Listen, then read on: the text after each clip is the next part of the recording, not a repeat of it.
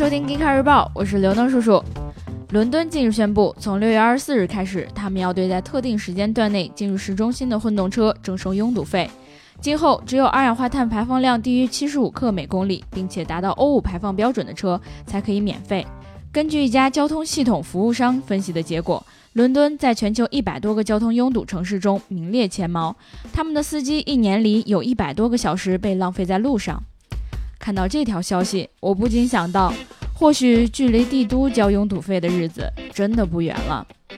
日产正在开发一种用生物乙醇和天然气发电的燃料电池，他们表示，这种电池比传统的燃料电池性能更好，续航里程能够超过六百公里。而生物乙醇是从玉米和甘蔗中提炼出来的。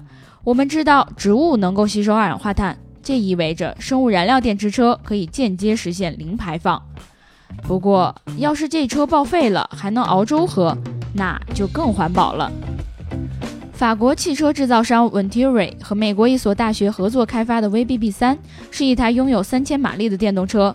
今年九月，他们要重返美国伯内维尔盐湖，尝试用这台车打破电动车陆地行驶的最快纪录。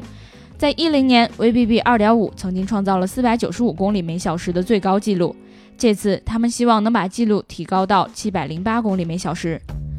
再快下去，这盐湖是不是都该不够溜的了？Uber 最近发布了名叫 Uber 旅行计划的年终战略，希望通过这个计划把出行和旅行对接。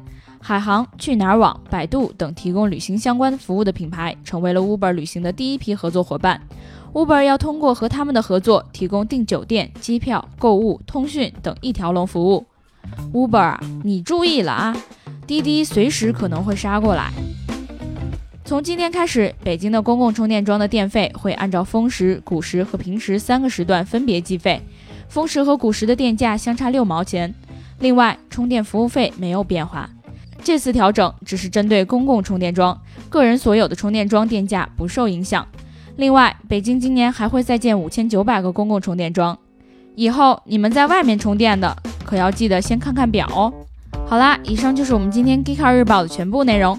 记得关注我们的网站三 w 点 geekcar.com，同时微信搜索公众号 Geekcar 极客汽车，了解更多新鲜好玩的内容。我们明天见哦。